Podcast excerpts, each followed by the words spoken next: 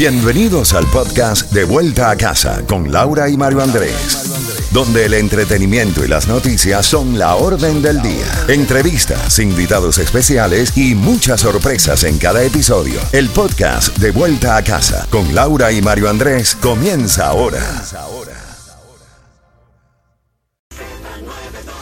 Z92, toda la música de la A a la Z. Estás en sintonía de De Vuelta a Casa. Tenemos los boletos que te vas a ganar ya al 883-833-550-9200 para los boletos al concierto de Rubén Blades. Tenemos el resumen de las noticias. Mario, WhatsApp va a silenciar las llamadas de los números desconocidos. También hay otro reto viral y es comer comida de perros para aumentar músculo. Ay, Dios mío, ya no sabes qué inventar, Mario. Laurita, cosas que hay que saber a esta hora de la tarde como resumen de las noticias. Una tiene que ver con la tormenta tropical Brett.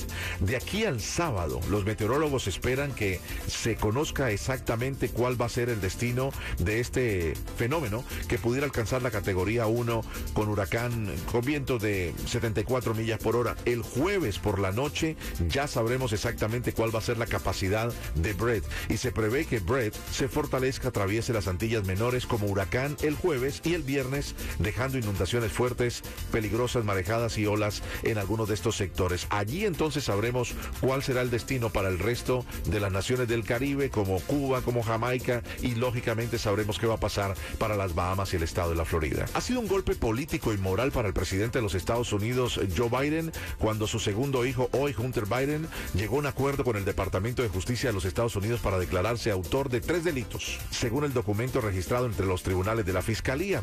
El acuerdo entre el hijo del presidente y el fiscal, que aún debe ser aprobado por un juez federal, le va a permitir evitar ir a la prisión. Los republicanos están molestísimos contra el pacto que logró con la fiscalía, consideran demasiado generoso y lo acusan de doble rasero al Departamento de Justicia. Uno de los casos es por tenencia ilegal de armas, dice cuando estaba en el tema de sus drogas y su adicción, pues entonces compró armas, tuvo armas de manera ilegal. Y la otra, dos cargos de evasión fiscal, pero se va a salvar de ir a la cárcel. Ya hay fecha para el comienzo del juicio al presidente Trump. 14 de agosto. La jueza que está a cargo de este caso eh, se ha adelantado bastante, pero se cree que no se vaya a cumplir este acuerdo de empezar el 14 de agosto porque hay muchas cosas que se van a tratar de hablar antes para poder comenzar eh, lógicamente el juicio. Y la otra cuarta cosa que debe saber a esta hora de la tarde, ¿qué opina usted de la reunión entre el dictador Díaz Canel y el Papa que le gusta el tema de la izquierda, Francisco? Qué honor tenerte. Esta reunión se había programado hace mucho tiempo. Estaban dándose tantos y tantos halagos y del cubano de a pie, muy poco.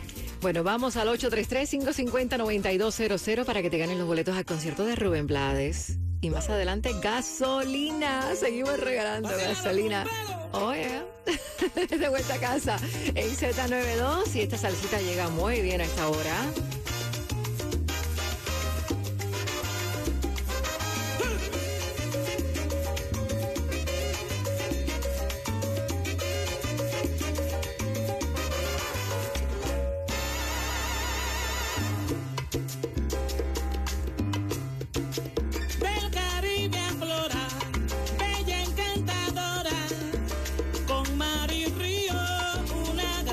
Sociedad.